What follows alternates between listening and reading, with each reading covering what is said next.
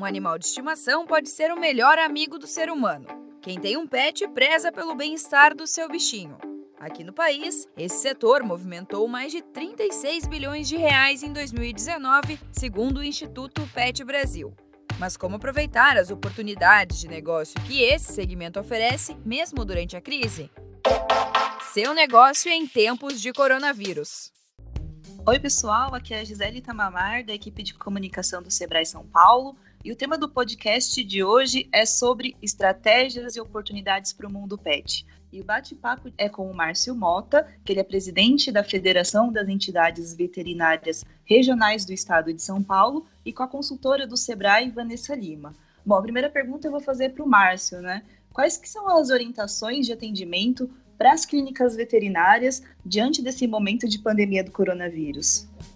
Oi, Gisele. Bom, nós médicos veterinários, né, incluindo aí as clínicas veterinárias, pet shops e agora também os banhitosas, somos autorizados a funcionar aí nesse momento de quarentena, né? Então, a gente bolou algumas orientações aí para o pessoal para ajudar as empresas então, uma primeira orientação seria criar uma comissão para negociar aí com fornecedores, se necessário, né, sobre pagamentos, caso de crise. E, o banho tosa deve funcionar aí num esquema de delivery, né, para não ter aglomeração na recepção e sempre com horários aí marcados, agendados. Os responsáveis aí pelos estabelecimentos devem reforçar a capacidade de limpeza das estruturas, né, banho tosa, pet shop, consultório, centro cirúrgico. Hoje em dia a gente tem aí um protocolo, um POP para isso, mas reforçar e aumentar né? Higiene pessoal do, da equipe, né? Então álcool gel para quem trabalha, álcool gel para os clientes que entram,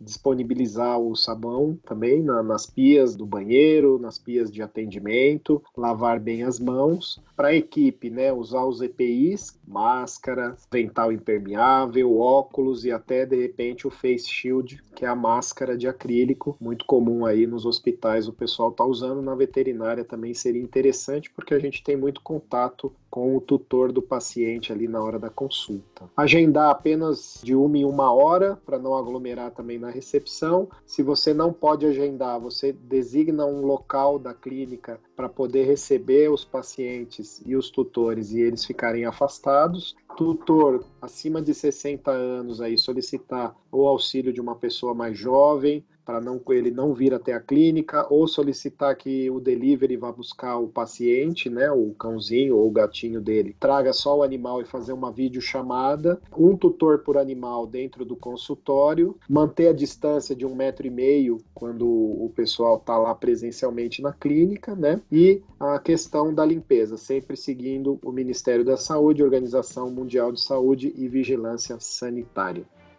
E Vanessa, quando a gente fala de pet shop, né, quais são as recomendações para esses empreendedores se eles estão, se eles querem manter o faturamento?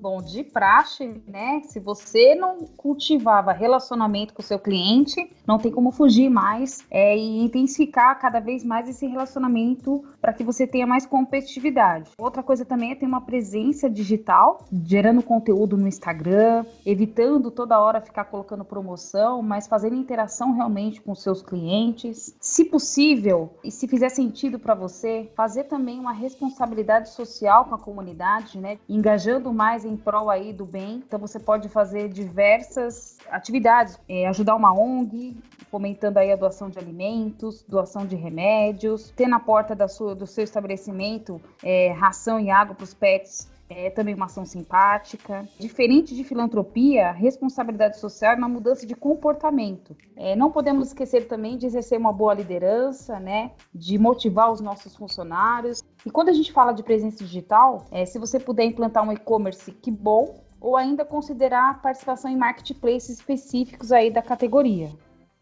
Obrigada, Vanessa. Obrigada, Márcio, pela participação. E quem quiser mais informações sobre o assunto, pode entrar em contato com o Sebrae.